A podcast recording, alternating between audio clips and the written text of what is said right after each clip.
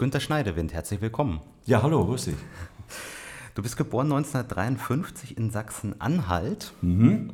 Am 8. Januar, das ist ein wichtiges Datum für Musikjournalisten, weil da auch Elvis Presley und David Bowie Geburtstag hatten. Also, ja, nicht unwichtig, in der Tat. Aber muss man sagen, im Gegensatz zu den beiden lebst du noch? Ja, die kommen nicht mehr zum Geburtstag. Elvis wird zwar jedes Jahr wieder gesehen beim äh, Surfen oder beim Skifahren. Ich weiß nicht, weiß nicht wie es Bowie geht. Aber Elvis, äh, man glaubt mir bis heute, dass er noch am Leben ist. Was hast du in deiner Jugend, die ja so vor allem Ende der 60er, Anfang der 70er Jahre war, ähm, was habt ihr da Musik gehört? Wie hat man Radio gehört? Ich bin ja im Harz groß geworden, der eines mit Berlin gemeinsam hat. Er ist geteilt in Ost und West und der Westen ist praktisch in Hörweite. Ohne Probleme kamen da abenteuerliche Sender rein. Also Haussender war NDR 2 für mich. Aber es gab auch Radio Luxemburg, Europawelle Saar. Ich kannte Manfred Sechsauer im Alter von zwölf Jahren schon und wusste nicht, dass der irgendwann mal bei mir im Telefonbuch steht. Ähm, man hat halt das gehört, ja, was nachmittags äh, angeboten wurde in den meisten Jugendprogrammen. Äh, am Sonntag dann die Hitparade, die großen Acht von Radio Luxemburg. Ähm, und abends auch BBC oder BFBS. BFBS saß in Norddeutschland. Die hatten da so eine Art Soldatensender. Da kam eine ganze Menge rein. Äh, und man hat halt das gehört, was die 60er Jahre so zu bieten hatten, angefangen von den Beatles und den Stones und mit allem, was dazugehörte. 69 kam man nicht an Creedence Clearwater Revival vorbei. Äh, vor allen Dingen natürlich westliche Musik. Die war hoch angesehen, obwohl das Hören von Westsendern im Internat verboten war. Es gab kein Gesetz in der DDR, die das, das das verboten hätte. Fernsehen und Radio konnte jeder hören, was er wollte solange es im privaten Haushalt war. Nicht aber in offiziellen Einrichtungen wie Kasernen, Jugendherbergen und Internaten. Wer da erwischt wurde, musste also mit Bestrafung rechnen und das Radio wurde eingezogen. Ist mir passiert beim Hören von Massachusetts mit den Bee Gees. Internatsleiter kam rein, zack, Radio weg, musste ich also äh, mir am Wochenende mit nach Hause nehmen. Durfte ich nicht wieder mitbringen. Habe ich später Robin Gibb erzählt von den Bee Gees. er sagt, was ist aus dem Internatsleiter geworden? Ich sage, der ist im betrunkenen Zustand ins Mädcheninternat gegangen und konnte seine Hände nicht bei sich behalten. Ich sagte, siehst du, der ist weg und wir sind immer noch da. ähm, gab es denn auch Sendungen, die man im Ostrundfunk gehört hat damals? Ja, das kam aber eigentlich erst ein bisschen später. So in den 70er Jahren es war vor allen Dingen DT64. Es gab den Berliner Rundfunk, die waren ein bisschen frischer als alle anderen Sender aus dem Osten. Und im Nachmittagsprogramm vom Berliner Rundfunk gab es das äh, Jugendstudio DT64. Das war eine Erinnerung an ein Pfingsttreffen, was eben 1964 stattfand, wo man die westliche Jugend im äh, Land der Mauer zu Gast hatte. Der Mauerbau war drei Jahre her. Und man wollte sich aber nicht völlig abschotten und hat also die Westjugend eingeladen, also mehr so linksgerichtet, der SDAJ und sowas. Ne? Äh, und da musste man natürlich irgendwie eine Begleit, ein Begleitmedium haben. Und da wurde im Berliner Rundfunk dieses DT64-Studio eingerichtet. Und da liefen dann auch mal die Beatles. Die Stones nie, aber Simon Garfunkel oder sowas lief dann schon mal, Joan Baez. Ne? Und als die Westies wieder, wieder weg waren, wurden die Auslagen reingenommen. Und dann war, oh, das wollen wir jetzt weiter so haben. Und dann wurde das gestattet, nachmittags ein paar Stunden das weiterzumachen. Ab 86 war das noch eine selbstständige Welle. Das hat man schon gehört. Da war so eine Mischung aus Ost- und Westmusik dabei. Und da hat man dann auch die eine oder andere Ostband entdeckt. Die ersten waren die Pudis natürlich, Karat, City, sowas. Ne? Wurde in den 80er Jahren immer interessanter. Aber die Westmusik, die hatte schon einen Zauber, weil es eben die verbotene Frucht war. Sie war auch nicht zu kaufen, es sei denn, man hatte eine Oma oder eine Tante drüben. Hatte ich alles nicht. Deshalb habe ich auch keine Platten aus dem Westen gehabt. Man hat ein Tonbandgerät. Jeder hat irgendwie ein Tonbandgerät gehabt. Und mit einer Riesensammlung an mitgeschnittenen Geschichten, die im Osten und im Westen mitgeschnitten wurden weil bei DT64 gab es eine Sendung, die hieß Duettmusik für den Rekorder. Eine Stunde lang. Eine halbe Stunde eine Ostband, eine halbe Stunde eine Westband, immer einer Seite einer ganzen LP. Es konnten die Kings sein, Bruce Springsteen oder sowas. Das, das war schon richtig interessant für den Sammler, nicht nur im Osten. Die Westis haben sich da auch bedient. Wie kann man denn im Osten damals, also bleiben wir nochmal in den 70er Jahren, mhm. ähm, überhaupt dann an Westmusik außer übers Radio überhaupt gar nicht? Gar nicht kam man gar nicht. Es gab ab und zu natürlich Lizenzplatten, die man auch auf Audiokassette kaufen konnte. Das waren Raritäten. Äh, da wurden 10.000 Stück hergestellt für 17 Millionen potenzielle Käufer, damit wir mal so eine Relation haben. Also das waren dann aber eher harmlose Sachen. Also ich glaube, die Beatles waren ziemlich früh dabei. Die gab es ja schon mal 1965. Diese Platte wird heute heiß gesucht. Da werden mehrere hundert Mark für äh, ausgegeben, um dieses Original Beatles-Album zu kriegen. Dann so Sachen wie Middle of the Road oder die Rubettes, äh, sowas dann eben. Aber eben auch mal die Kings, The Who waren dabei, Tangerine Dream, äh, Jimi Hendrix. Aber da musste man wirklich einen Draht zur Verkäuferin haben. Den hatte ich und habe diese Freundschaft durch ein Paket Kaffee untersetzt. Und äh, die hatte dann unterm Ladentisch für mich meistens eine Platte aufgehoben, sogenannte Bückware, weil die musste sich bücken, um das, die, die stand nicht im Schaufenster. Ne? Äh, und in, innerhalb der Betriebe gab es nochmal extra Läden für die Arbeiterklasse, damit die nicht ihre Arbeitsplätze verließen, wenn es heißt, heute gibt es Deep Purple. Dann sind die alle rausgerannt und haben ihre, ihre Drehbank im Stich gelassen. Deshalb hatten die in den Firmen nochmal extra was. Und die waren natürlich be, äh, bevorteilt, weil prozentual waren es weniger Käufer als draußen. Ja, und, und, deshalb habe ich ehemalige Schüler, die hatte ich äh, oft zu Gast und mit denen habe ich manches, manches getauscht. Ich hatte die von Tangerine Dream, der war Fan von elektronischer Musik und der hatte The Who. Der konnte es gar nicht fassen, dass ich die dafür hergebe. Das ist eine andere Generation gewesen. So ist es zugegangen. Ne? Ähm, was hat man denn dafür ausgegeben für so eine Scheibe? Im Vergleich zu dem. Also äh, im Laden Einheitspreise. Solange es die DDR gab, kostete eine Schallplatte, eine LP 16 Mark 10. 10 Pfennig Kulturbeitrag. Klassik 12 Mark 10. Also Tomita, dieser äh, Elektroniker aus Japan, der klassische Stücke spielte, der gab zum Beispiel als E-Musik. Den kriegte man für 12 Mark 10. Ja? Oder Keith Jarrett, Köln-Konzert. Äh, Doppel-LP 24 Mark. Ja? Und jeder andere dann eben 10, 16, 10, die Single 4 Mark 50. Das war festgeschrieben. Ähm, Schwarzmarktpreise hat man weniger gehabt. Das Geld spielte ja keine Rolle. Das war halt darum, Lebensmittel zu kaufen. Man hat dann eher getauscht gegen andere Raritäten. Beispielsweise... Ähm, ja, Mischbatterie fürs Bad gegen Radialreifen fürs Auto. Ne? Und bei Platten meistens eine gegen die andere. Ne? So ist es eigentlich abgegangen. Dann. Du hast schon gesagt, du warst im Internat. Ähm, wie ging denn dann dein Ausbildungsweg weiter? Denn erstmal war das mit Radio ja gar nicht, oder? Nee, das hatte mit Radio nichts zu tun. War, man war erstmal Schüler und weil äh, ich da auf dem Dorf wohnte, ähm, da gab es zwei Möglichkeiten, entweder nach Aschersleben jeden Tag zu fahren, das war zehn Kilometer weg, und äh, Ballenstedt am Harzesrand, da waren schon einige andere und die meinten, das wäre ziemlich cool da, eine richtige Jungstruppe. Man muss sich zwar an die Regeln halten, also du musst abends äh, drin sein, du darfst nicht noch bis um zehn auf der Straße rumlaufen, äh, aber das wäre eine äh, verschworene Clique und das macht sehr viel Spaß. Und das ging dann eben bis zur 12. Klasse, da wurde das Abitur gemacht und in der 11. bewarb man sich. Und da habe ich mich auch schon beworben für Rundfunkjournalismus und war auch zur Aufnahmeprüfung in Leipzig. Das war die Stadt, wo der Rundfunk praktisch zu Hause das Komitee für Unterhaltungskunst, Rundfunk und Fernsehen. Ja, und dann kam die Absage formuliert, trotz prinzipieller Eignung müssen wir Ihnen leider mitteilen, dass. Es kann daran gelegen haben, dass mein Vater nicht in der Partei war, dass ich kein Kind der Arbeiterklasse war, sondern Bauernkind. Aber vielleicht waren die anderen Bewerber auch einfach besser.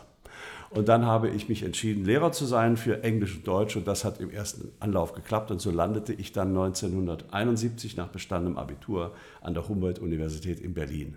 Berlin die geilste Radiostadt Deutschlands zu der Zeit. Auf keinem Platz in der Welt, außer in New York City, gab es so viele UKW-Sender, die Berlin machten, weil, äh, weil, äh, weil es zwei, zwei Teile gab.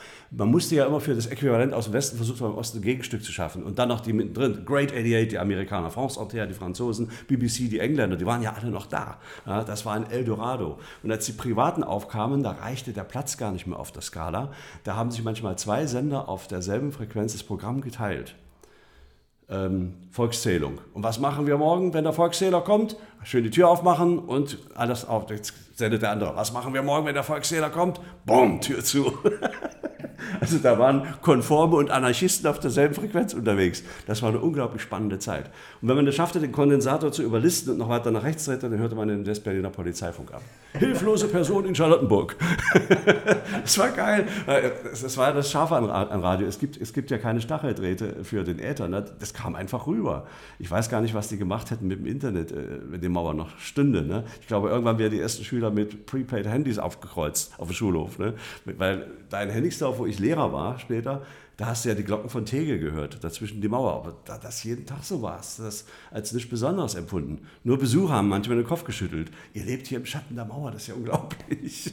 Also das war dann das nächste. Vier Jahre Studium, das war ähm, vom Staat so gewollt. Das zwei, zwei Jahre Grundstudium, zwei Jahre Fachstudium. In der Zeit musste man alle Scheine machen.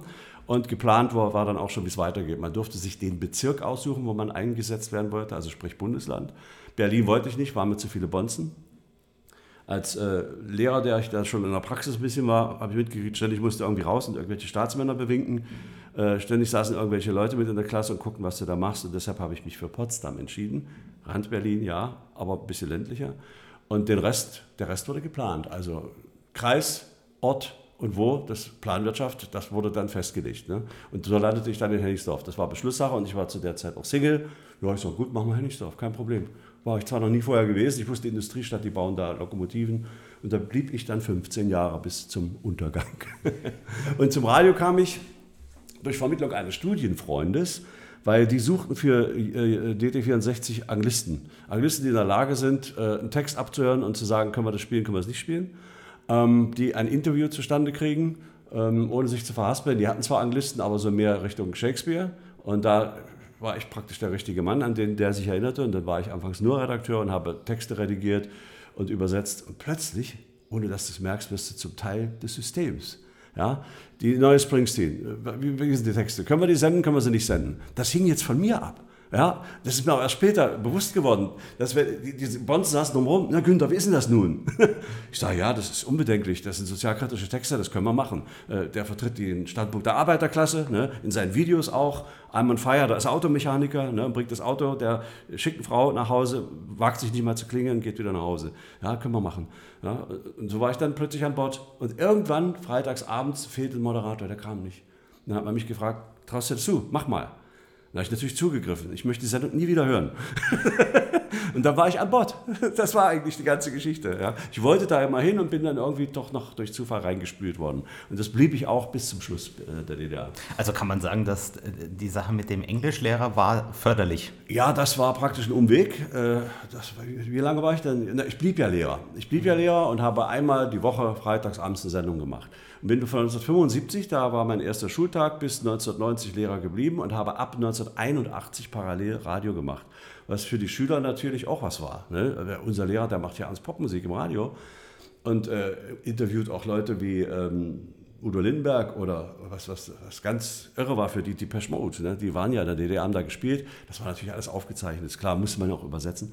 Und dass ich mit Martin Gore von Depeche Mode im Studio saß, davon haben die sich lange nicht erholt. Weil Freitagabend das Interview wurde gesendet und Samstag früh, wir hatten ja sonnabends auch Schule, dann Pausenaufsicht und die 16-jährige Mädel saßen mit mir auf der Treppe. Oh, Herr schneidet weiter, Martin Gore, wie war das denn? Ich sagte, er hat euch sogar eine Botschaft mitgegeben auf Kassette. Ne? Und dann, Hi boys and girls, this is Martin Gore from Depeche Mode. Don't forget to do your homework, otherwise you won't understand my language. Now have fun with music for the masses. Die waren völlig aus dem Häuschen. Ne? Dann färbte das so ein bisschen ab, weil das ist ja nicht so wie, wie, wie im Westen. Im Westen gehst du zum Konzert, wenn du die Kohle hast. Und im Osten waren plötzlich die Aliens gelandet. Ne? Und handverlesen durften dann tausend Leute in diese Sporthalle, wo die Peschmode aufgetreten waren. Ich selbst war nicht da, weil ich an dem Abend auch Sendungen hatte. Die wollte ich auch nicht abgeben. Ein Kollege war da und hat eine haarsträubende Kritik gemacht. Da hat sogar der Chef gemeckert und hat gesagt, wenn der die elektronische Musik nicht leiden kann, dann dürfen wir den da nicht hinschicken. Der kann da nicht hingehen und sagen, tausend Leute haben ein Rad ab. Habe ich hier aber auch schon erlebt dass von der Stuttgarter Zeitung jemand bei den äh, Zillertaler Schürzenjägern war und 12.000 Leuten bescheinigt hat, dass sie nicht ganz dicht sind. Das kannst du nicht machen beim Ausverkaufkonzert, das geht nicht. Aber sowas hat man bei uns auch. Ne? Nochmal kurz raus aus dem Funkhaus, weil das wird jetzt mich als Wessi einfach interessieren. Ähm, wann hat man denn in der DDR Englischunterricht gehabt? Ab Klasse 7 fakultativ. Die DDR wollte ja überall mitreden. Und ein Abitur ohne zweite Fremdsprache, das war kein Abitur. Also musste eine zweite Fremdsprache angeboten werden. Das war in der Regel Englisch, aber meistens von Trockenschwimmern, also auch von Lehrern, die das auch nur von ihren Lehrern hatten. Äh, in den grenznahen Gebieten wie Polen und, und der konnte es auch Polnisch oder Tschechisch sein. So wie hier für die Badener Französisch wahrscheinlich interessanter als Englisch ist, ja, kann ich mir vorstellen. Aber in der Regel gab es ab Klasse 7 Englisch, weil man zum Abitur eine zweite Fremdsprache äh, nachweisen musste. Und fakultativ, klar, das waren die besseren Schüler, die da hingingen, also die da keine Ahnung hatten oder keinen Bock hatten, noch ein Schulfach, wo jetzt so Russisch ist schon schlimm genug, brauche ich ja nicht noch eine Sprache. Ne? Aber das war mir schon wichtig. Äh, also das Ziel war auch klar, auch von Eltern mitgegeben, du musst dir das Beste geben und du wirst dich an die Regeln halten. Und wenn du nachher selbstständig bist, kannst du deine Revolution machen. Aber nicht so lange. also die waren ja nun auch in den 30er Jahren aufgewachsen, die hatten ja auch ihr System gehabt und sind da durchgekommen und ähm, so erwarteten sie das auch von uns allen. Ja. Also da war es bestrebt, der Beste zu sein und da musstest du natürlich auch, gerade was das Politische betraf, äh, mit den Wölfen heulen, damit du zu deinen Abschlüssen kamst. Ja. Das galt nachher für den Rundfunk auch. Ein Fehler hast du im DDR-Rundfunk nur einmal gemacht, dann warst du draußen. Dann kam der nächste dran, da waren Tausende draußen, gerne gemacht hätten. Einige Freunde von mir haben nicht verstanden, warum, als dieses BAP-Konzert geplatzt war, warum ich mich öffentlich äh, vor Mikrofon gerufen hätte. Das ist aber jetzt ganz, eine ganz große Nummer, die, die da gelaufen ist. Das war richtig scheiße, was sie gemacht haben. Ich sage, wenn ich das mache, bin ich draußen. Ja? Der, natürlich war das Mist von BAP, mit BAP. Äh, hinterher kam auch raus, dass viele Kollegen sagten, naja, war es richtig, war es nicht richtig. Aber das ist wieder eine andere Geschichte. Ich will nur sagen, einen Fehler hast du nicht gemacht, weil du den Job halten wolltest. Also hast du mitgemacht. Wenn man sich damals unter Schülern den Schulhofbetrieb ansieht, im Westen hat man sich ausgetauscht, gestern in den Hitparaden war dies, das, jenes und so weiter. War das dort auch möglich? Ja, ja, natürlich. Also äh, überall, wo ich gewohnt habe, war ja Westfernsehen und Westradio frei empfangbar. Und in den 60er Jahren hat man sich über den neuesten Durbridge unterhalten, der am Sonntagabend lief, äh, ob das äh, ist jetzt wahrscheinlich der Tatort. Oder was die Schüler ja gerne gemacht haben, so Satire-Sendungen nachzuspielen. Klimbim, äh, Samstagnacht, was in den 90er Jahren, wenn du auf dem Schulhof gesehen hast, wie diese Szenen nachgespielt werden, ja, dann wusstest du, die haben es geschafft, die, haben, die, brauchen, die brauchen gar keine Quote mehr. Ja. Da wurde sich ausgetauscht. Natürlich auch über Musiksendungen wie Beat Club, Musikladen. Mensch, gestern waren die Rolling Stones im äh, Beat Club, habt ihr das gesehen? Scheiße, hab ich verpasst, was haben sie, haben sie gemacht? Jumpin' Jack Flash äh, ist die neue Single, ist ein Wahnsinn. Ne? Wer das verpasst hatte, der war für immer um eine Erfahrung ärmer, weil Wiederholungen gab es nicht und den Videorekorder, den gab es auch noch nicht. Ne? Das musste, ich habe immer ein Tonbandgerät mit dran gehabt und habe praktisch diese äh, Sendungen, die ja per Playback und um, später auch live kamen, äh, habe ich alles mitgeschnitten, damit man das hatte. Ne? Ähm, das war natürlich ein Thema. Montag früh, so wie sich heute alle über die Bundesliga am Montagmorgen austauschen, ja, wie ist es gelaufen, war es damals vor allen Dingen in meinem Kreis Rock- und Popmusik im Radio und Fernsehen. Oder der neueste Krimi oder damals äh, Raumpatrouille Orion, die erste Science-Fiction-Serie im Fernsehen. Es waren sieben Abenteuer, die kamen alle 14 Tage sonntags abends. Das war natürlich Montag früh äh, das Thema überhaupt. Ne? Cliff McLean gegen die Frogs. war es denn ein Thema, was Stasi und so angeht, dass man da, dass da Spitzel letztendlich drinstecken, die einem dann anschwärzen? Also, dass es die gab, wusste jeder. In welchem Umfang das war, das haben wir erst nach dem Fall der Mauer mitgekriegt. Also es hieß immer, ja, in jedem Kollektiv sitzt einer drin. Sei es jetzt im Lehrerkollegium oder bei den Schülern in der Klasse, naja, das kommt man uns nicht so vorstellen. Äh, Fakt war, es gab auch in jeder Schulklasse so hundertprozentige, deren Eltern beide Genossen waren. Und äh, ich habe später die Erfahrung gemacht als Lehrer, wenn ich in Ausnahmefällen habe ich das sogar gemacht. Es gab damals eine tolle Fernsehserie, die hieß Roots über die Geschichte der Afroamerikaner in, äh, in den USA, wie die als Sklaven rüberkamen, über mehrere Generationen. Ich sage, das ist das Beste, was man über dieses Thema zurzeit erfahren kann. Mehr kann ich euch nicht sagen. Und dann haben natürlich einige Kinder gemault, ja, der Schneidewind gibt Tipps, was kann ich zu Hause nicht gucken. Da habe ich natürlich Ärger gekriegt. also muss, musste man immer sehr aufpassen und vieles dann durch die Blume sagen. Ne? Oder wenn im Englischunterricht dann, ich sage Lieblingsfernsehserien äh, und dann fingen sie an, Partridge Family. Ne? Das, ich sage, passt auf Kinder, das, wir sind hier unter dem Dach der sozialistischen Schule, das können wir nicht machen. Das, privat könnt ihr das machen, können wir uns aber unterhalten, aber hier nicht. Ja, das, da musste man dann aufs, äh, auf die Bremse treten. DT64, du hast schon gesagt, du warst erst in der Redaktion und dann kamst du durch einen Zufall zu deiner eigenen Sendung, zur Moderation. Wie war denn das Programm damals generell aufgebaut? Welche Sendungen gab es? Wie wurde dort in der Redaktion gearbeitet? Es gab die Magazinsendungen nachmittags, ähnlich wie man das von Rias 2 kannte, der Treffpunkt. Äh, das hieß eben, das hieß eben äh, ja, DT64, das Jugendradio. Da waren Beiträge drin über das Jugendleben in der DDR, Reisetipps, äh, Kraftfahrzeuge, alles, was junge Leute so interessiert und ein buntes Musikprogramm. 60 Prozent musste aus dem Osten sein, DDR bzw. sozialistisches Ausland, weil die Polen und die Ungarn, die machten auch tolle Sachen. Omega äh, war die führende ungarische Band, die sogar heute noch existiert. 40 Prozent durfte aus dem Westen sein, wenn diese Titel nicht gegen Moral und Ethik verstießen. Also politische Statements waren zu unterlassen oder bestimmte Themen äh, waren zu unterlassen. Also ich weiß heute noch, äh, welche Titel man nicht spielen durfte. Back in the USSR von den Beatles obwohl das eigentlich ein Lied war, das die Sowjetunion sogar gepriesen hat, dass die Mädchen da viel besser sind als im Westen. ein Student, der in den USA studiert, kommt nach Hause, ist so froh, wieder daheim zu sein. Oder Cambodia von Kim Wilde, da geht es um einen Piloten, der in Kambodscha eingesetzt ist. Offiziell durften weder die Amerikaner noch der Vietcong in Kambodscha sein. Thema zu heiß, machen wir nicht. Ich habe mal den Titel übersetzen wollen, War von Edwin Starr war was it, what is it good for? Ja, uh, nützt nur dem Begräbnisinstitut. Uh, haben sie mir verboten, weil es pazifistische Tendenzen hat. Der Redakteur, der Chef, der hat mich noch angeboten, Mensch Günther, du müsstest das doch wissen. nach dem leninischen Prinzip, es gibt gerechte Kriege und ungerechte Kriege. machen wir hier nicht, diesen Quatsch da. So, also da, damit war ich draußen. Also 60-40 war das Verhältnis. Ähm, eher harmlose Pop-Songs waren bevorzugt, also wie vorhin schon erwähnte, lieber Middle of the Road als ähm, Rolling Stones. Äh, andererseits wollten wir aber auch natürlich die Bedürfnisse der jungen Leute befriedigen, denn das Ostradio sollte ja dazu führen, dass das Westradio nicht mehr gehört wird. Ja, also sind auch Bands wie The Cure oder The Mission, die so Gothics und sowas bedienten, bei uns auch gelaufen. Ich habe damit sogar mal Ärger gekriegt, weil ein Grenzoffizier das gehört hatte und hat an meinen Chef geschrieben, dass sie hier die Grenze bewachen und ich würde den Klassenfeind durch die Hintertür reinlassen. Da haben sie sich mit mir zusammengesetzt und haben gesagt, pass mal auf, nicht, nicht so also expositionell verkaufen, so offensiv, äh, aber auch nicht ignorieren. Ja? Sagt dazu nicht viel, spielt die Sache und einfach und dann hat sich's. So, so, so etwas ist genau. So aber eine Gratwanderung, ne? was man da so darf, was man nicht darf. Hatte ich ja vom Gefühl her, vom Elternhaus und von der Schule schon mitgekriegt. Und die wussten auch, dass ich durch die Minenfelder komme, ohne draufzutreten. Also immer wenn so Parteitage und Gewerkschaftskongresse waren, die begannen meistens freitags abends. Meine Sendung war freitags abends. Los, der Schneidewind, der weiß schon, was er sagen darf und was nicht. Wenn jetzt die Bonzen alle hier sind, aus Karl-Marx-Stadt und aus Dresden, die hören uns und wenn die merken, dass wir hier zu frech sind, dann kriegen wir noch Ärger. Wir hatten eine ähnliche Funktion wie das Kabarett. Also so ein bisschen ein Ventil für den Überdruck. Wir durften ein bisschen frecher sein, sollten uns aber jeglicher politischer Äußerung enthalten. Habe ich nur zu gerne gemacht.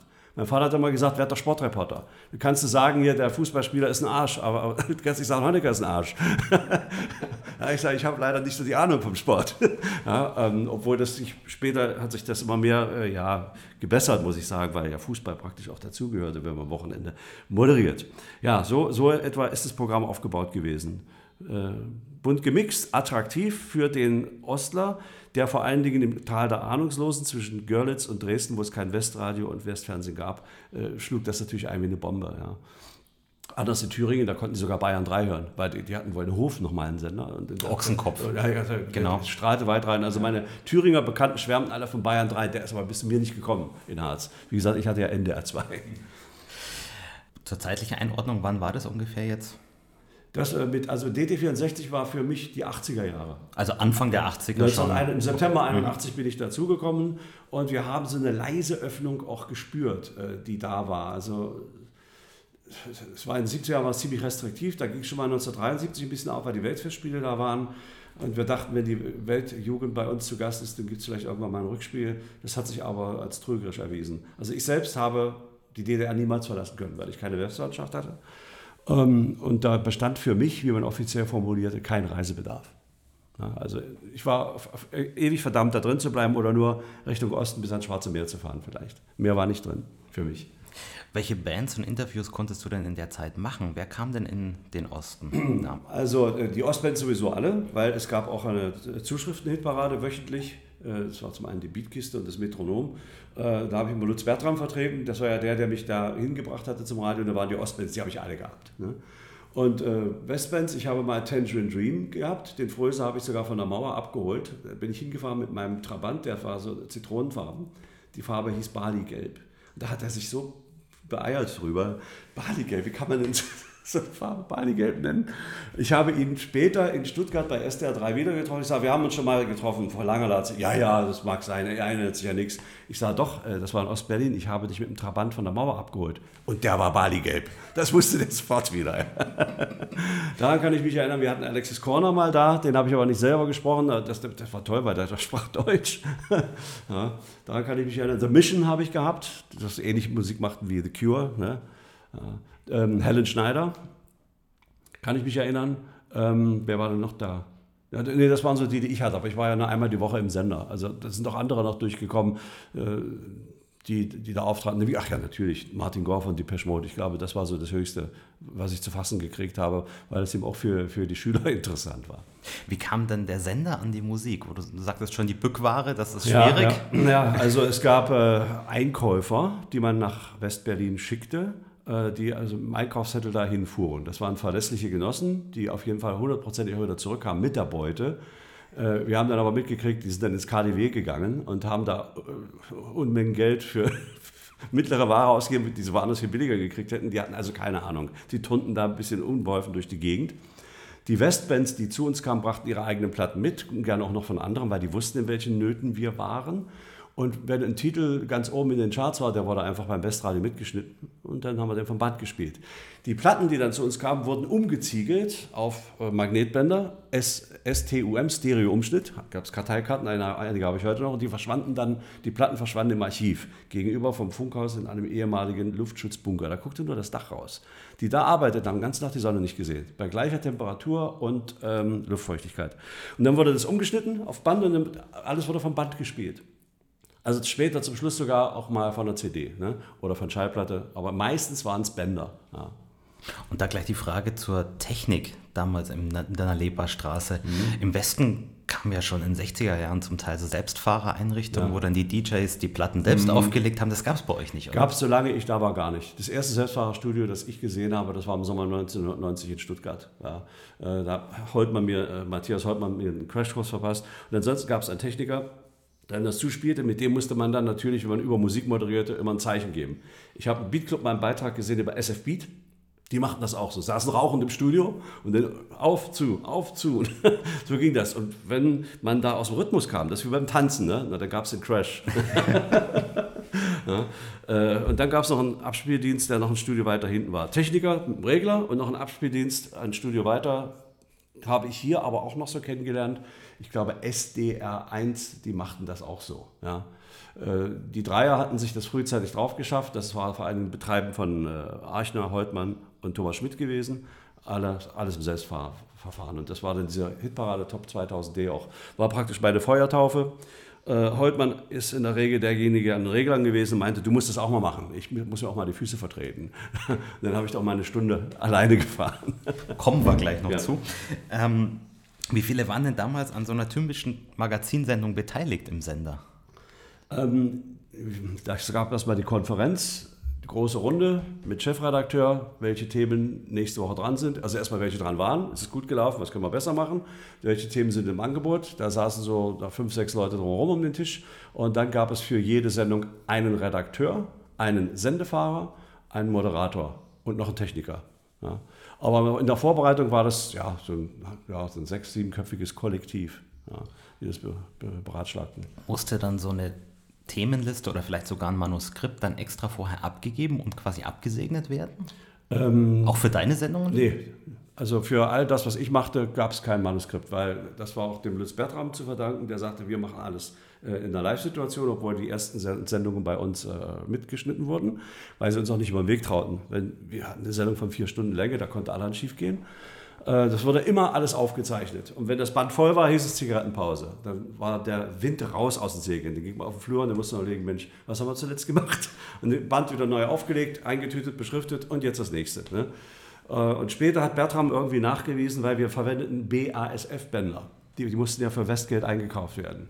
Und hat ihnen mal vorgerechnet, wie viel Valuta man sparen könnte im Jahr, wenn wir das live machen und nicht dieses teure Material verwenden. Und ob das nun wirklich gefunkt hat, äh, weiß ich nicht, aber irgendwie kamen mehrere Umstände zusammen, dass man meinte, ja, live, das klingt auch besser. Lass die das machen und die haben sich ja bewährt. Es hat auch nie Ärger gegeben. Ja, Bertram selber hat dann irgendwann, Pi sagt dann immer der Hafer, ich glaube, seine Auspuffanlage war kaputt und er hat öffentlich über den Sender gefragt, ob ihm jemand für Wartburg eine Auspuffanlage besorgen kann. Da hat es am Montag eine Sondersitzung gegeben über das Verhalten von Lutz Bertram auf dem Sender. Da, damit wird ja gesagt, wir haben einen Mangel in der DDR, der offiziell ja nicht da sein durfte. Aber das hatte jeder mal. Das ist mir als Lehrer auch mal passiert, dass ich dann manchmal in der Versammlung hat es mich dann gepiesackt und dann hast du das mal rausgeschrien dann wurde es in Senke gestellt und dann ging es wieder. Kann man denn sagen, Ende der 80er hin in Richtung Wende, ist es lockerer geworden insgesamt? Ja, der, der Zeitgeist war ja da. Äh, Bands, die nicht von den Touren zurückkamen oder wo Einzelne abhauten oder die dann komplett weg waren, da spürte man irgendwie, dass da eine Veränderung da ist, dass sich was ankündigt. Aber dass das jetzt zu Lockerungen geführt hätte, dass man sagen, wir können jetzt mehr Westtitel spielen als vorher, das ist nicht passiert. Das ist erst mit dem Mauerfall passiert. Erst da gab es Änderungen. Da konnten wir plötzlich machen, was wir wollten. Da durften wir auch Udo Lindenberg spielen, hinterm Horizont geht es weiter. Ne? Da hat auch noch einige gefragt, warum habt ihr das früher nicht gespielt? Ich sage, weil es jetzt hinterm Horizont weitergeht. Wie hast du den 9. November 89 erlebt?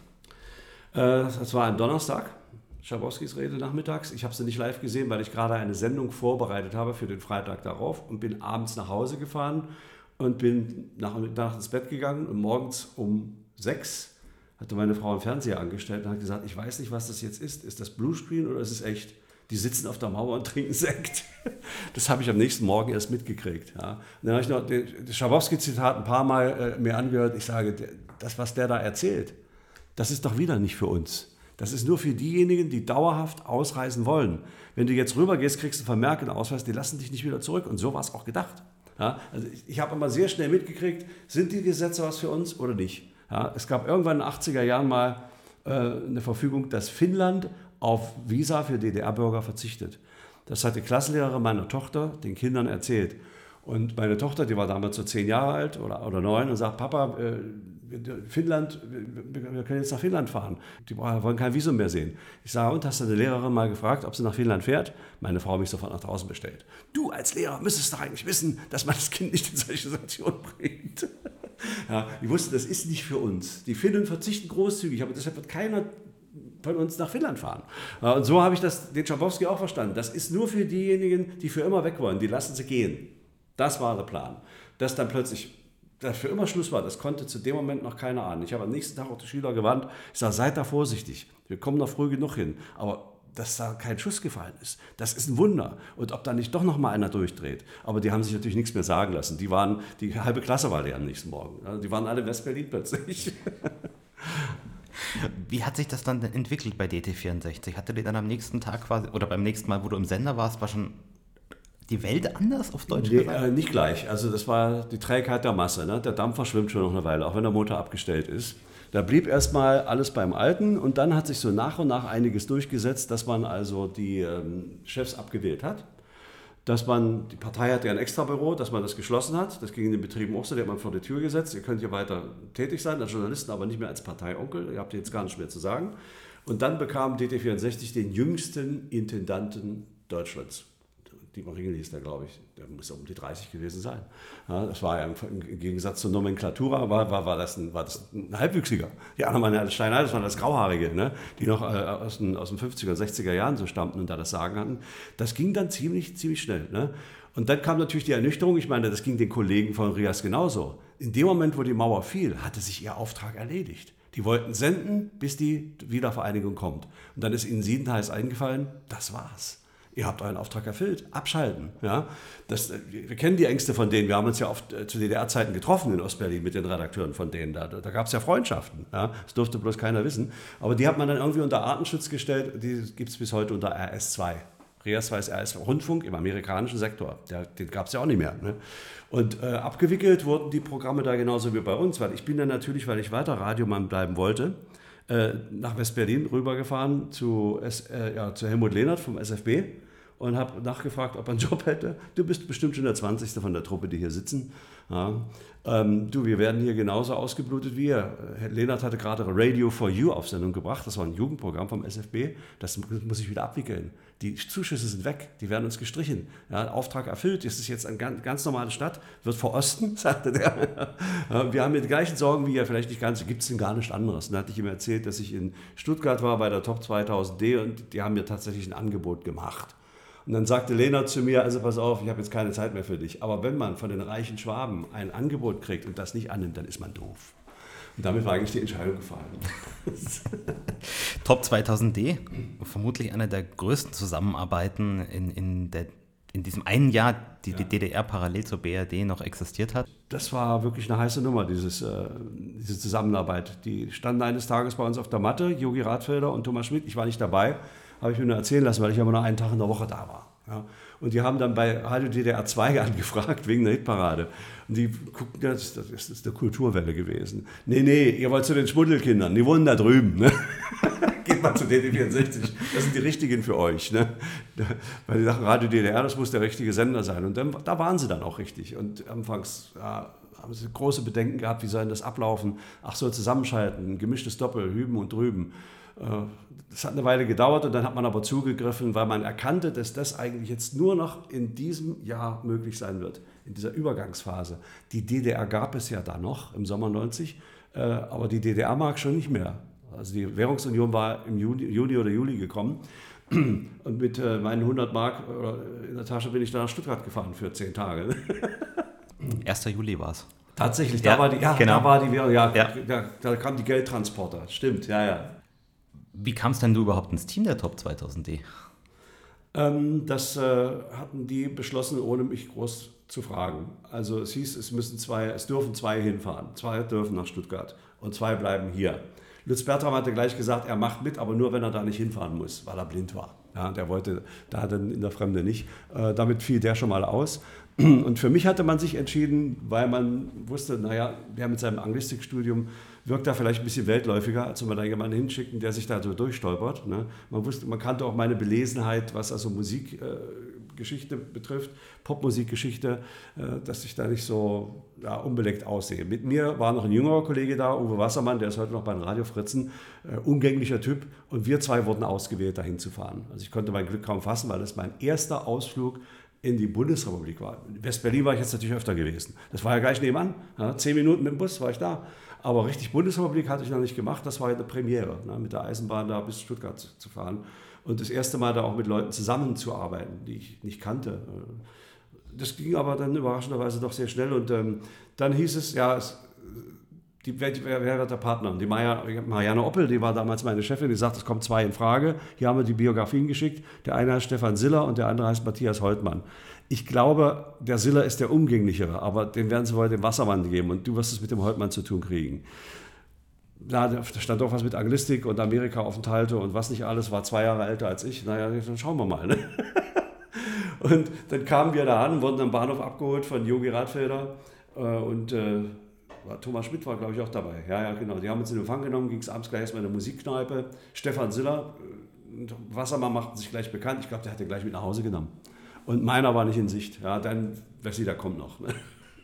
Das war das kurz, kurz vor Eröffnung der, ja, der Hitparade, also zur Begrüßung, wo alle Moderatorenteams auf Sendung waren, zeitgleich. Also zwei Teams in Berlin, zwei Teams in Stuttgart. Wir standen da um das Studio herum ne, und die flipperten dort und jetzt kommt so ein langer Kerl an, in, in, in Anzug, im grauen Anzug. Die anderen liefen normal rum mit Jeans und Turnschuhen, so wie wir auch.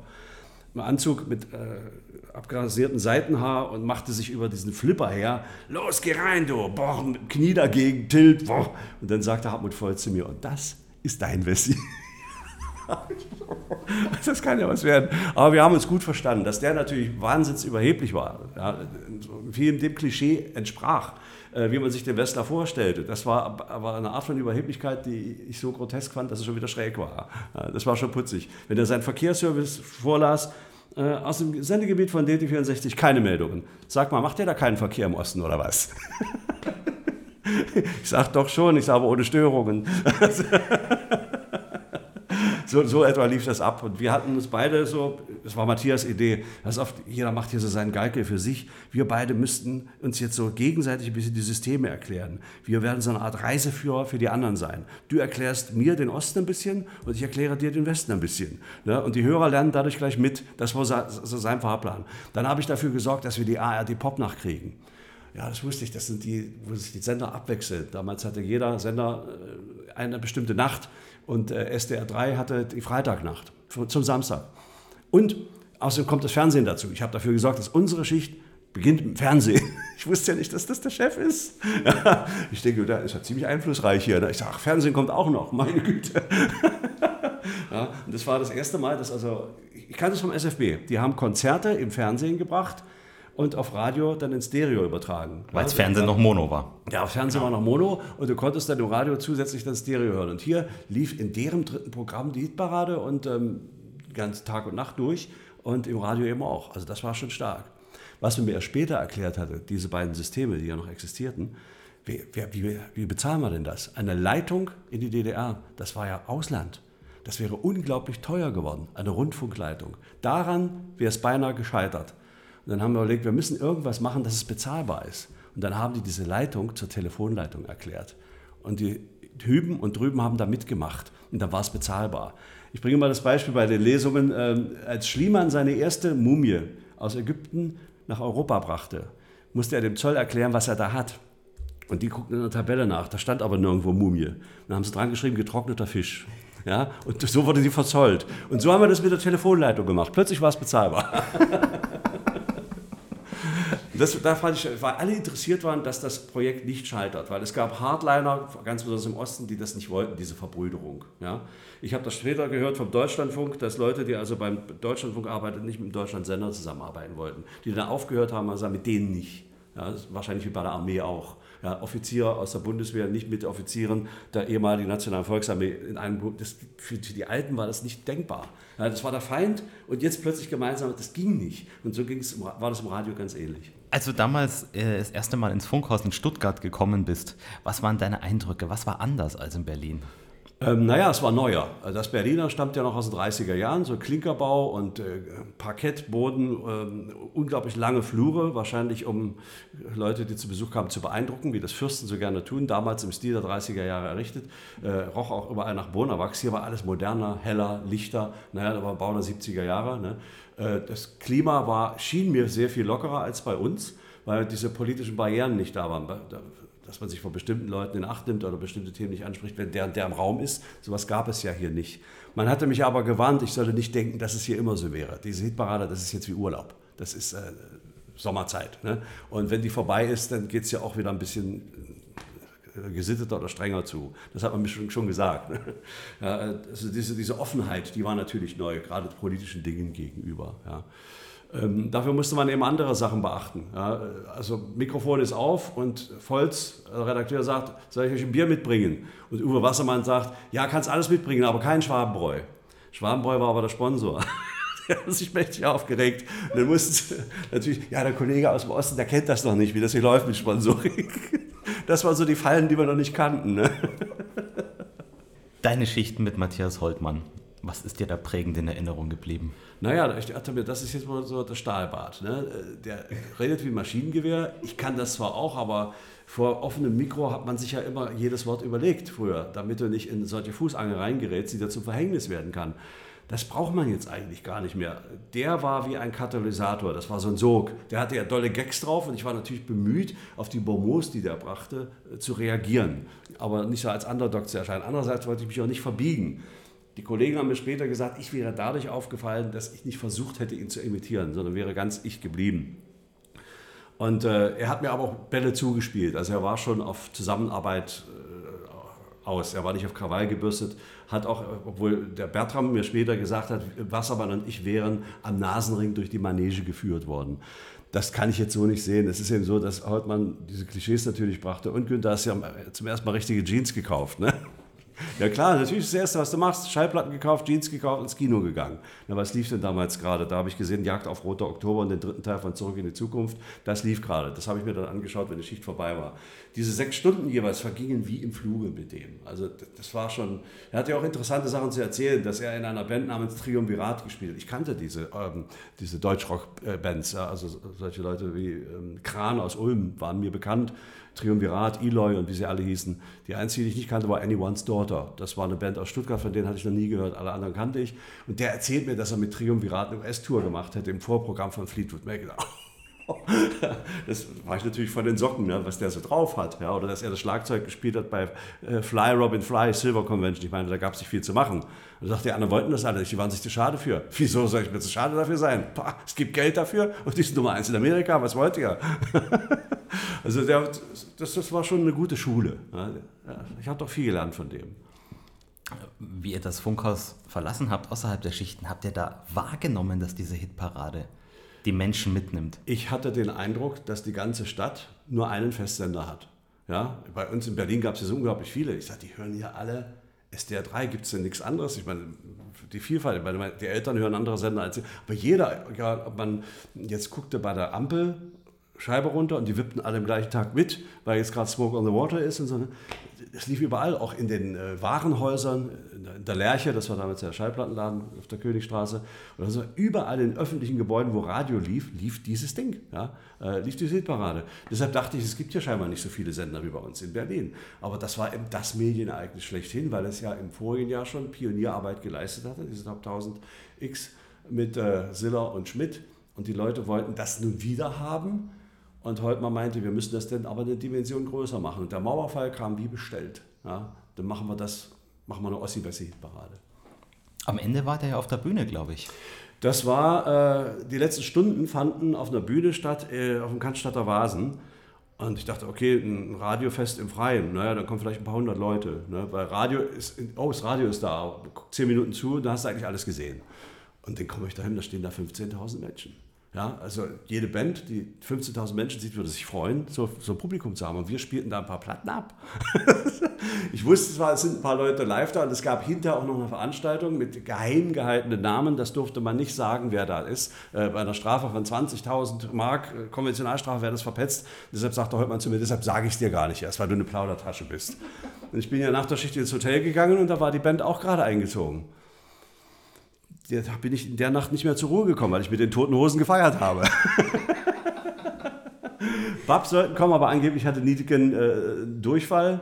Äh, wer war noch da? Matthias Reim war höchstpersönlich da. Aus dem Osten war Rockhaus da, die so ein bisschen auf dem Sprung war, die zweiten Pudis zu werden. Und Rio Reiser. Na, die haben jeweils die Position live gesungen. Also äh, der Matthias Reimer auf Platz 19 oder so, der ist dann raus und hat verdammt, ich lieb dich gesungen, das war Hit des Jahres. Und hinterher gab es dieses Konzert dann noch. Ja.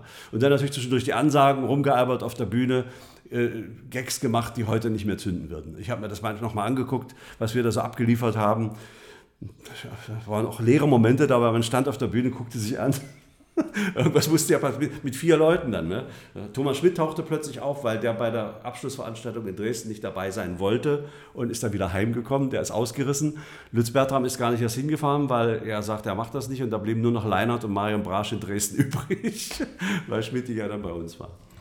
Was ja auch besonders war, das Fernsehen war dabei, hast du schon gesagt. Und haben auch gesehen, dass das Funkhaus von Hörern belagert wurde damals. Das war für uns eine völlig neue Erfahrung, weil das Funkhaus im Osten wurde von der Volkspolizei bewacht. Und ich habe es bis zum Schluss nie geschafft, einen vorläufigen oder provisorischen Ausweis für freie Mitarbeiter zu kriegen. Ich musste mich jedes Mal eintragen, wenn ich da hinkam. Die waren freundlich, aber kompromisslos. Also, und hier, da gab es zwar auch Sicherheit, die sogar Uniform trugen, aber die winkten einen durch und hu. Und dann kamen ganze Hörergruppen rein, die lagerten dort in Schlauchbooten auf dem Flur. Das Nachtlager von Granada, sagte Holtmann immer. Dann habe ich mit denen auch Interviews gemacht und wir haben diese Hörerdauergruppen gehabt und, und Rätsel mit denen gemacht. Dann kamen auch Leute aus äh, Berlin rübergefahren und, und, umgekehrt war es natürlich, dass Stuttgarter dann in Berlin ins Funkhaus wollten und äh, sind da dann äh, an der Festung gescheitert. Die haben die da nicht reingelassen. Ja. Das funktionierte da noch nicht. Also das war ja Hochsicherheitsgebiet. Der Staat ließ die da nicht rein, auch, auch jetzt noch nicht. Und Thomas Schmidt hat eine eigenartige Erfahrung gemacht im, in einer, in im Funkhaus. Kantine, er hat sich einen Kaffee geben lassen und die hörten dann Rias, die Damen dort. Können Sie mal DT64 anstellen? Ich möchte mal wissen, bei welcher Position wir sind. Mein Herr, wir haben jetzt Freiheit, da hören wir, was wir wollen. Und mein Erlebnis war, Kaffee, ich sage, ich nehme mir noch Milch und mache mir Zucker rein, weil das eine kostete in, im Osten 6 Pfennig und das andere 9 oder 10 Pfennig noch dazu. Und die hinterm Presen, das können Sie machen, wie Sie wollen. das waren die unterschiedlichen Erfahrungen im anderen Land. Ne? Nach der Hitparade bist du wieder nach Hause gefahren ja. natürlich. Ähm, aber du bliebst ja nicht dort. Äh, ich hätte auch nie gedacht, dass ich jemals wieder nach Stuttgart kommen würde. Äh, aber der Holtmann hat mir in Anwesenheit des Hörfunkdirektors auf dem Cannstatter Rasen das Angebot gemacht, du, wir haben uns hier gut vertragen, hast hier einen guten Eindruck hinterlassen, wenn du willst, kannst du am 1. September hier anfangen. Ich hätte sofort da bleiben können. Ich gesagt, da muss ich jetzt mal die Family fragen. Also ich sage, das muss ich mir nochmal überlegen. Ja, wie das so wird. Äh, mein Job in einer Leberstraße hatte sich aber erledigt, weil da wurde alles abgewickelt. Und die haben mir auch gesagt, pass auf, du wirst hier wahrscheinlich sogar Beamter als Lehrer. Und bei uns, die Hälfte weiß noch gar nicht, was aus ihnen wird. Und du kennst ja auch einige, die ja dauernd besoffen zur Arbeit kommen, für die ist der Film sowieso zu Ende. Und für die anderen vielleicht auch. Und deshalb müssen wir uns von dir trennen. Es gab noch einen anderen Grund, weil die mitgekriegt haben, ich habe das Angebot gekriegt, wurde ich auch zu keiner Versammlung mehr eingeladen. Also einen potenziellen Agenten von SDR 3, so haben wir es gesagt, ist hier der Zutritt verwehrt. Na okay, dann eben nicht. Ne? Das bestärkte mich dann aber noch. Und dann habe ich gemerkt, wie die Revolution in der, in der Bildung ablief. Hm, der Direktor SED wurde geschasst und der stellvertretende Direktor SED übernahm seinen Posten, Ende der Revolution. Ja, mehr passierte da nicht. Naja, man konnte ja nun auch nicht plötzlich ein ganzes Volk auswechseln. Und natürlich war der, waren die Lehrer, na, sagen wir mal, der Vollstreckungsbeamte des Staates gewesen. Da hast du diese Doktrin im Unterricht, in Mathe weniger als äh, in Geschichte oder Staatsbürgerkunde oder auch Deutsch angewandt. Äh, du konntest ja nicht plötzlich alle auswechseln. Also man musste umdenken, umschulen und ähm, das war ein schmerzhafter Prozess zu sehen, dass die eigentlich die Bonzen von früher auch die, die neuen Jobs wiederkriegten, die Kreisschulräte wurden und äh, das war schon ein bisschen finster und Radio weg, der, der Traumjob weg und dann das Angebot aus Stuttgart und dann habe ich da hingeschrieben, wir machen das und die Family sagt, gut, dann ziehen wir an den Neckar. Und das hat dann noch funktioniert. Wir mussten nur eine Wohnung finden. Das war ein bisschen kompliziert, aber am 30. Januar 91 sind wir dann dort aufgeschlagen in Stuttgart. War die Wohnung da und der Job war da. Am 1. Februar war mein erster Arbeitstag. Und Matthias Holtmann war dein Chef? Ja, das kriegte ich dann mit, so nach und nach, dass der der Musikchef dort ist. Hans-Peter Eichler war der Wortchef und Holtmann der Musikchef. Und in dessen Team war ich dann drin mit den anderen Musikredakteuren, die zum größten Teil bis zum Schluss äh, auch noch mit da geblieben waren, die schon seit 78 den Job machten. Und das war eine Art und Weise, wie ich sie eigentlich auch aus dem Osten kannte. Das waren eben auch Kumpels, die gemeinsam zum Konzert gehen, die gemeinsam Freizeitaktivitäten machten und so. Das ging da so locker zu, wie ich es eigentlich kannte. Oder sogar noch lockerer. Ich habe mich da gleich zu Hause gefühlt, eigentlich von Anfang an. Fand das gar nicht so bestätigt, dass jetzt hier ein anderer Ton in der Strategieparade vorbei ist. Das war schon okay. Also ich bin da auch äh, sehr freundlich aufgenommen worden. Ne? Die haben ein bisschen gestaunt, äh, dass es mit dem Englischen so klappt, weil der Holtmann hat manchmal spontan seine Sendung abgegeben, den Treff, und hat mich dann reingeholt, musst du mal machen, kannst, kannst mal übernehmen die Sendung, da kommt so eine englische Band, die heißt Tin Machine, einer von denen ist David Bowie. und das so eine halbe Stunde vorher. Ne? Ja, und dann habe ich natürlich mit denen auf, auf Sendung dann live im, im, Englisch gequatscht. Und das hat einige dann doch ziemlich erschüttert, äh, weil sie dachten, da im Osten, das kann ja nicht sein mit der Englisch-Ausbildung. Aber ich habe es eben an der Humboldt-Uni gekriegt von echten Engländern und, und äh, Kanadiern, die die da hatten. Und wir haben uns auch bemüht, gut zu sein, weil wir dachten, dass man dann, wenn man hier einen ordentlichen Abschluss macht, vielleicht legal raus und doch legal wieder reinkommt. Das ist, ist aber nicht passiert. Was waren denn alles die Tätigkeiten neben Sendungen moderieren und mal kurz David Bowie interviewen? Äh, also Moderation war natürlich so die Hauptschiene, äh, dann Musikprogramme machen, ähm, Interviews machen, Konzertkritiken. Also eins habe ich, eines der ersten war Bab in Mannheim, bin ich hin und habe gesagt, es hat ja damals nicht geklappt. Und dann sagt Wolfchen, hattest du ja ein paar Jahre Zeit zum Üben, ne? Kriegen das, das kriegen wir schon hin. ja, sowas dann eben und ähm, Plattentipps zu machen, also CD-Tipps. Ja? Das war eine Rubrik, die ich machte, und historische Geschichten. Also runde Geburtstage wird die Geschichte erzählt von äh, Ray Davis bei den Kings oder Stevie Wonder oder Springsteen, dass da praktisch der Lebens Beiträge, jede Menge Beiträge machen. Das hatte mir auch damals der Joachim Müller, der, der Filmfreak bei SWR 3 ist, gesagt, ihr müsst euch nicht nur auf Moderation stürzen, ihr müsst auch Beiträge machen, um Geld zu verdienen. Weil das hatte ich ja schnell mitgekriegt, da ist jetzt kein festes Gehalt mehr. Viel Arbeit bedeutet viel Geld, wenig Arbeit, wenig Geld, gar keine Arbeit, gar kein Geld. Aber es war, solange ich dort gearbeitet habe, immer das Angebot größer als das, was ich schaffen konnte. Ja, ich bin also nie in irgendwelchen finanziellen Notlagen gewesen. Ihr habt damals aber nicht nur für SDR 3 Musikplanung gemacht, oder? Äh, die, äh, die Festangestellten, das war, die, das war interessant, die Musikredakteure waren alle festangestellt. Das war der damalige Chef der leichten Musik, das war die L-Musik. Und die L-Musik war zuständig für alle vier Programme. Das heißt, der Musikredakteur, der angeheuert hatte dort, musste sich auch in allen Genres auskennen. Popmusik, Klassik, Schlager, Volksmusik. Die meisten waren auch Musiker. Der damalige Chef, wie hieß er denn, Bausch, der achtete darauf, dass nur Musiker Musikredakteure werden. Es gab nur eine Ausnahme, das war Klaus Jost, der war kein Musiker, aber der war trotzdem aufgrund seiner, sagen wir mal, Disziplin und ähm, seines Wissens äh, angehört. Und, und dann Patrick Nehmeyer und ich waren die Ersten, die keine Musiker waren und auch Mitglied des Teams wurden. Und wir waren aber auch die Letzten, die diesen A12-Vertrag kriegten.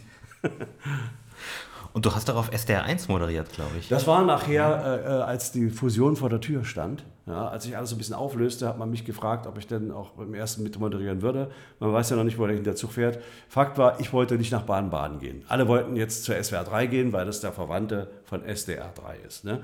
Und nach Baden-Baden wollte ich aber nicht. Aber wenn ich irgendwo hingehe, gehe ich nach Berlin zurück. Äh, Stuttgart ist okay, aber weiter nach Mainz oder nee, das findet alles nicht statt. Also dann gehe ich lieber zu SDR 1, egal was die da für eine Musik machen.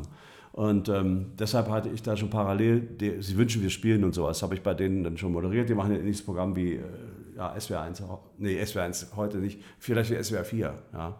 Äh, mit Michael Branik damals, der eigentlich auch Popmusik-Fan war schon immer, aber da reingeraten ist und sich dann da auf entsprechend produzieren musste. Ähm, das war der Hintergrund. Und dann kam halt die Fusion und keiner wusste so richtig, wo es lang geht. Und ich hatte einen Holtmann gefragt, ich sage, Matthias, wie schlimm wird denn das mit der Fusion? ähm, hast du deine Wohnung in Berlin noch? das habe ich nie gesagt. Sage, doch, du hast doch ganz andere Sachen gesagt. also das war schon heikel. Ne?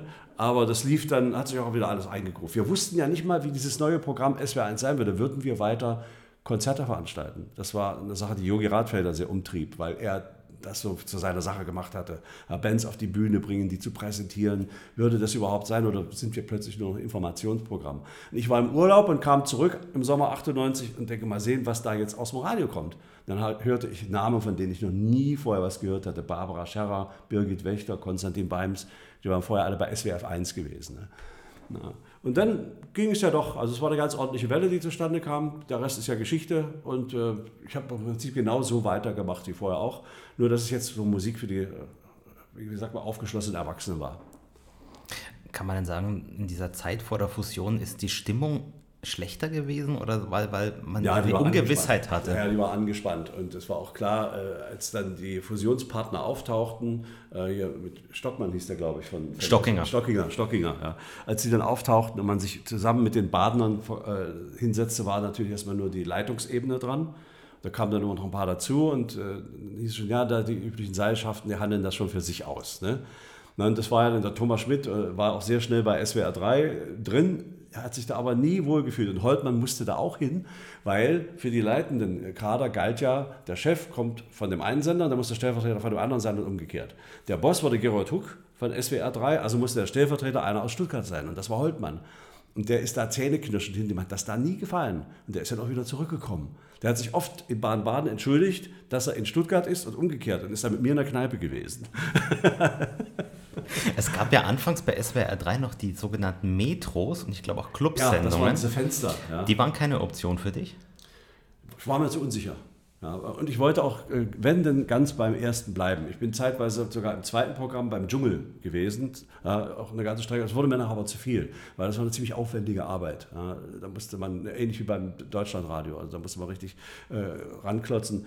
Äh, obwohl eine Erfahrung habe ich mit denen gemacht, nee, das war der Deutschlandfunk gewesen. Die hatten mich gebeten, eine Kritik zu machen zum Bob Dylan-Konzert. Auftakt war in Stuttgart. Ich sage, wie, wie lang darf der Beitrag denn werden? Ach, wir machen das live, wir reden zehn Minuten. Sonst war bei 2.30 Schluss. Dann haben die mich noch ein bisschen ausgefragt und dann habe ich, O-Töne brauchen wir nicht, Musik brauchen wir nicht. Nein, nein. Äh, hingehen, Telefon, mach mal. Und dann habe ich in meinem Büro gesessen, Füße auf dem Tisch, habe zehn Minuten geredet und äh, zwei Wochen später kam ein Check mit 600 Mark. Ich denke, na, das ist ja, das ist ja steil hier, ne? auch nicht schlecht. Ja. Ja, äh, nee, nee, das, äh, die Metro war nie eine Option für mich, das war auch für die vierte Dreier und ich war ein Einser. Holtmann war da mit drin, Moderator, glaube ich. Ja, ja. Wie war denn das Zusammenwachsen dann? Du hast schon gesagt, es kamen viele aus Baden-Baden. Ähm, wie hat man sich zusammengerauft dann in diesem neuen SWR 1 baden ja, Jeder hat natürlich versucht, seine Gewohnheiten mitzubringen, obwohl bestimmte Sachen aus den alten Programmen nicht wieder auftauchen sollten. Wir hatten eine schöne Quiz-Sendung, die hieß Dr. Music, das wollten wir weitermachen. Das hat man uns nicht gestattet. Leute hat man aber erhalten, weil die Reputation dieser Sendung so hoch war. Die Quote ist zwar nicht überragend, aber jeder kennt diese Sendung. Und das war eigentlich monothematisch zwei Stunden. Das wollte man auf jeden Fall behalten. Und die ist dann aber ins erste Programm gewandert, nicht ins dritte. Viele sagten, schade, dass es Leute nicht mehr gibt. Na doch, gibt es schon, aber die ist jetzt woanders. Ne? Ja gut, und dann brachten diese ihre Gewohnheiten mit und dann hieß es immer, ja früher, das war in Baden-Baden war das so und so. Und wir haben gesagt, wir machen es aber so und so. Ne? Ja gut, wir hatten ja jetzt das Platzrecht, das war ja nun mal in Stuttgart. Ne? Und es gab groteske Geschichten, dass der Sport zum Beispiel aus Baden-Baden zu, kommen, zu kommen hatte. Synergieeffekt, hallo? Das heißt also, die sind mit dem Bus dann nach Baden-Baden gefahren und haben von dort aus das Spiel kommentiert, das in Stuttgart stattfindet. In Formel 1, Norbert Haug war damals noch der Chef, äh, Interview äh, in der Sportsendung Samstagnachmittag, ja, ich komme dann gleich mal rüber, mache ich, kein Problem. Nee, nee, Sie müssen nach Baden-Baden oder mache ich es nicht. Also hat er sich dann aber in Stuttgart ins Studio gesetzt und wurde dann von Baden-Baden aus interviewt. Da hat man halt gemerkt, das geht nicht. Dann stand auch die Fußball-WM vor der Tür 2000 sechs oder so, ja. Und dann gesagt, also bis, bis dahin müssen wir das irgendwie anders regeln. Und dann ist der Sport nach Stuttgart zurückgekommen. Die Kirche zum Beispiel war auch in Baden-Baden. Das war schon ein bisschen seltsam. Und die Bezahlung war unterschiedlich, weil die Baden hatten andere Verträge als wir. Deren waren befristet, mussten immer jedes Jahr neu verhandelt werden. Sie kriegten aber für die gleiche Sendung und den gleichen Beitrag mehr Geld als wir. Das war ähnlich wie in den Betrieben im Osten. Da kamen die Westkollegen dazu, die kriegten mehr Geld, obwohl sie in derselben Werkhalle standen. Ja. Und Michael Ries sagt zu mir, Mensch Günther, kommst dir bekannt vor, bist du wieder der Ossi? Ich sage, ja, ich war mal auf der Seite der Guten. Das hat sich dann aber schnell gelegt und irgendwann waren auch alle integriert. Also das war, hat, hat jeder seinen Platz gefunden nachher. Was waren deine Sendungen im neuen Programm? Das war Guten Abend Baden-Württemberg, diese Wunschsendung. Die habe ich fast, ja, anfangs ganz alleine gehabt und dann nachher auch im Wechsel mit anderen. Äh, samstags nachmittags eine, die nannte sich Flashback, das war die 13 Uhr Sendung. Sonntags äh, den Sonntagabend. Äh, das Buffet, das war eine Sonntagmorgensendung, also es konzentrierte sich viel aufs Wochenende. Manchmal war ich mit fünf Sendungen am Wochenende drin. Da haben einige gemauert, na, so viel Schneidung muss ja nicht sein. Ich sage, ihr seid gerne willkommen, ihr könnt alle mitmachen, dann habe ich euch frei. Und dann waren sie sofort still. also manchmal waren das fünf Sendungen am Wochenende. Äh, hat sich finanziell gelohnt, aber war schon aufwendig. Also so wie andere mit Frau und Kind und Hund ins Wochenende fahren, war selten. Ich bin dann eben lieber in der Woche unterwegs gewesen oder eben öfter Urlaub gemacht. Um 2000 herum gab es dann ja auch mal wieder Hitparaden. Wie kam das zustande? Ähm, ja, das war ja dann plötzlich zu Ende durch die Fusion und dann hat man sich an alte Traditionen besonnen. Die Hörer wollten das auch, haben das thematisiert, obwohl die wollten ihren Dr. Music ja auch wieder haben. Und äh, dann hatte man beschlossen, wir versuchen das nochmal. Wir, wir leiern das wieder neu an und zwar etwa nach dem Schema, wie wir das in den 90er Jahren auch gemacht haben. Und das ist dann auch ja, ganz gut wieder gelaufen. Ne? Jetzt konnte ja digital abgestimmt werden oder online, das kam ja noch dazu, das war neu. Früher haben wir Postkarten geschrieben und ausgelegt. Äh, das war praktisch ein Selbstläufer. Das, der Kahn ist schon ganz alleine wieder geschwommen. Ja. Äh, mit, mit Finale in der Schleierhalle, das hätte man nie gedacht, dass es mal so weit kommt. Wir waren sonst immer im Gustav-Siegler-Haus, wo vielleicht ein paar hundert Leute reingingen. Ja, obwohl ich ja gesehen hatte auf dem Vasen, dass man schon 15.000 Leute ziehen kann, wenn man es richtig verkauft. Bloß damals war das ja eine, was Neues, jetzt sollte es jedes Jahr stattfinden. Aber das äh, ging ja bis zur Schleierhalle, die dann auch schnell ausverkauft war. Und ich muss nochmal sagen, jede Band würde sich freuen, wenn sie so ein Publikum hätte an, an der Masse und so begeisterungsfähig, dass man ja, diese Halle füllt. Ne? Das ist schon erstaunlich. Ja. Naja, nun, in diesem Jahr fällt es ja wohl aus, das Finale habe ich gelesen. Wenn du das Radio machen, wo du aufgehört hast, also sagen wir mal in den 2010er Jahren betrachtest und Radio machen Anfang der 90er Jahre, was fandest du schöner? Ja, äh, ich möchte jetzt nicht in diesen Chor einfallen, früher war alles besser. Es ist anders geworden. Ja, die, diese Digitalisierung hat vieles unheimlich leicht gemacht. Ich hatte endlich gelernt, Beiträge zu schneiden, am Turmband mit der Schere und zu kleben und alles. Und plötzlich heißt es, jetzt machen wir es am Digas, machen wir jetzt alles am Computer. Ich dachte, oh, und da habe gedacht, Mensch, das ist ja fantastisch. Ja, diese Undo-Taste. Ja, alles ist wieder wie vorher. Den Scheiß, den du gemacht hast, kannst du wieder reparieren. Das wünschst du dir eigentlich fürs Leben auch, so eine Taste. alles ist wieder wie vorher, bevor du diesen Mist gebaut hast. Ja, das ist ja irre.